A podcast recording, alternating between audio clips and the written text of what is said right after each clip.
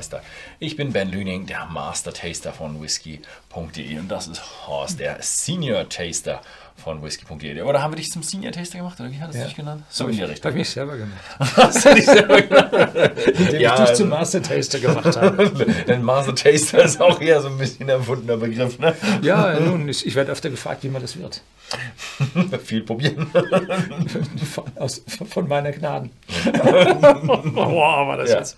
Gut, ich glaube, man sollte, also wenn man Master Taster werden will, dann sollte man mindestens 500 Whiskys probiert haben. Also das ist so. ich Ja. glaube, ich habe 500 Whiskys probiert, da ich 200 Brennereien langsam besucht habe, sollte ich dann auch 500 Whiskys irgendwo haben.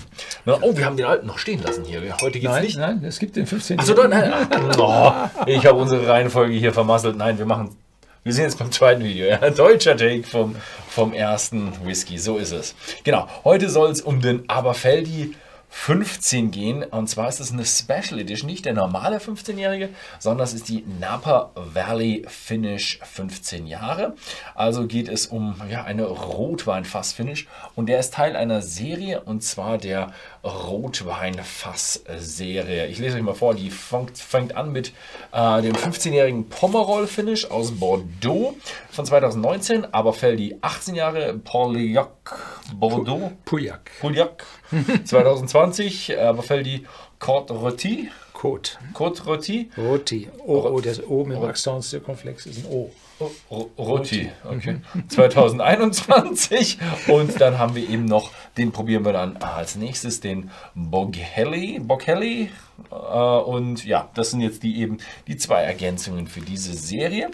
Ja, Ja, und ähm, diese Flasche gibt es für 61,90 Euro bei whisky.de im Shopsystem, hat 43 Volumenprozente und ist limitiert. und ist limitiert. Ja, man hat halt einfach in der Brennerei entsprechende Fässer aus diesen Regionen importiert, befüllt und äh, damit geht es dann an der Stelle auch zu Ende. Hat ein Royal Varant obendrauf. Sind wir gespannt. Binnen, binnen zwei Jahren muss das erneuert, werden, ja. Ne?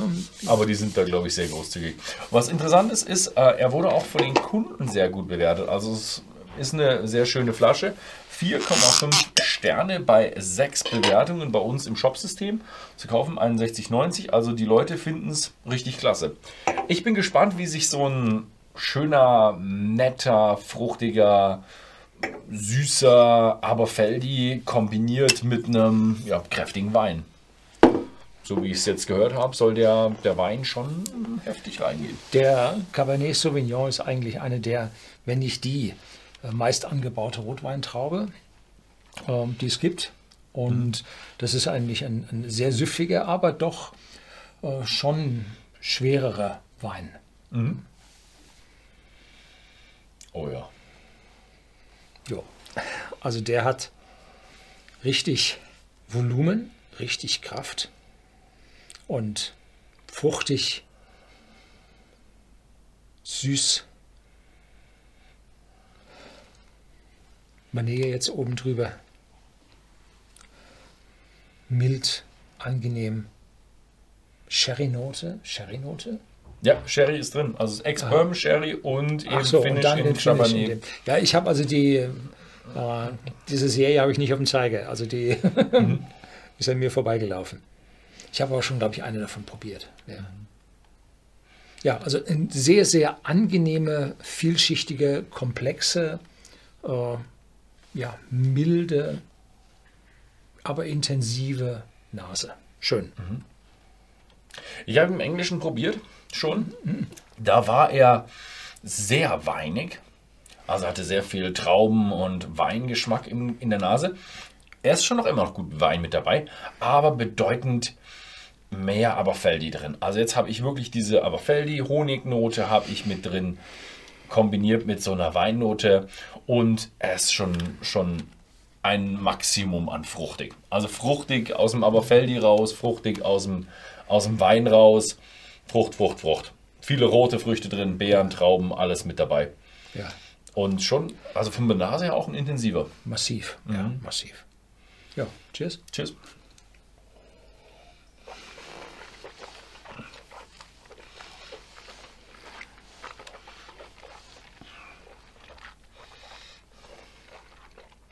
Tschüss.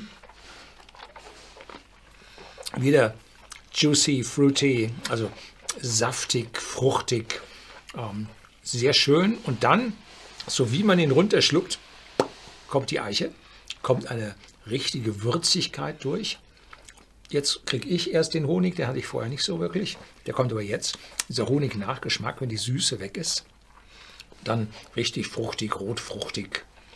Und der Abgang ist nicht so 100% Sherry-mäßig, wie der Geruch am Anfang für mich ausfiel, sondern jetzt habe ich auch den, den Red Wine Finish hinten dran um, und mischt sich jetzt mit allem durch. Also der ist sehr, sehr komplex und lang anhalten. Nun, 15 Jahre, da kommt schon eine ganze Menge von der Eiche durch. Mhm. Mhm. Ja, also richtig schön. Merkt man Wein, aber beim zweiten Schlückchen auch. Mehr aber Feldi mit dabei. Also man hat sich ein bisschen an dieses Wein gewöhnt und äh, hat richtig viel Trauben mit dabei. Aber bedeutend kräftiger als ich jetzt zum normalen, ich glaube, Zwölfjährigen hatte ich jetzt letztes probiert. Ähm, äh, mich erinnern kann, der war richtig schön honigleicht. Der hat mehr Trauben, zartbittere Noten, vielleicht auch ein bisschen Schokolade mit dabei und auch Zimt und Gewürze und es ist eher, ich hätte ihn jetzt wirklich in die Richtung kräftiger, leicht schwerer Whisky fast schon eingeordnet. Mhm. Also er hat gute Mengen an Frucht, also kräftige, kräftige Fruchtnoten, die sich aber eben auch mit der Eiche und den schweren Noten verbinden. Also ein richtiges Meisterwerk. Mhm. Richtig gut gelungen. Und jetzt, wenn man es das zweite Mal probiert hat, ist er auch weitaus harmonischer. Da ist auch im, im, im Aroma, der anfangs so ähm, ja, leichter, fruchtiger war, ist jetzt auch massiver, kräftiger geworden. Das drückt jetzt alles zusammen auf die Zunge, auf den Gaumen. Mhm.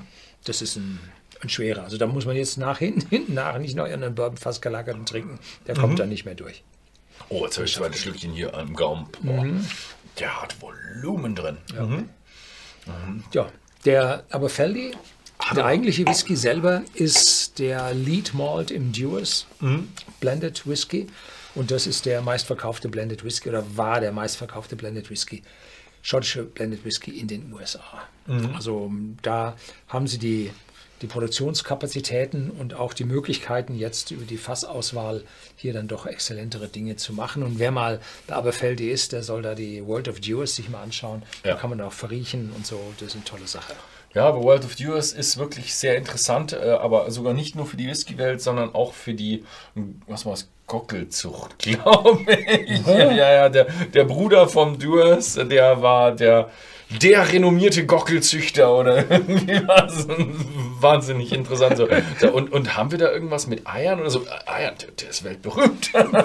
mit, mit, mit Ja, es ist sehr interessant. Also die Familie Duers ist wirklich eine Macherfamilie und man merkt auch, warum aber Feldi, die Brennerei, so aufgegangen ist, weil einfach der Vater und die zwei Söhne haben einfach so einen Drive. Mhm. Ja.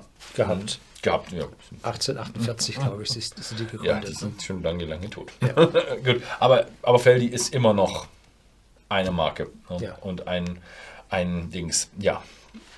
Äh, mal eine Frage an euch. Habt ihr diese Red Wine Cask Serie schon probiert? Schreibt es mal unten in die Kommentare rein. Was haltet ihr von der? Ich habe im Shop-System eben 4,5 Sterne, 6 Reviews. Habe ich bis jetzt nur Gutes davon gehört. Habt ihr da irgendwelche Kritik? Schreibt es einfach mal unten in die Kommentare rein. Ja, ansonsten vielen Dank fürs Zusehen und bis zum nächsten Mal.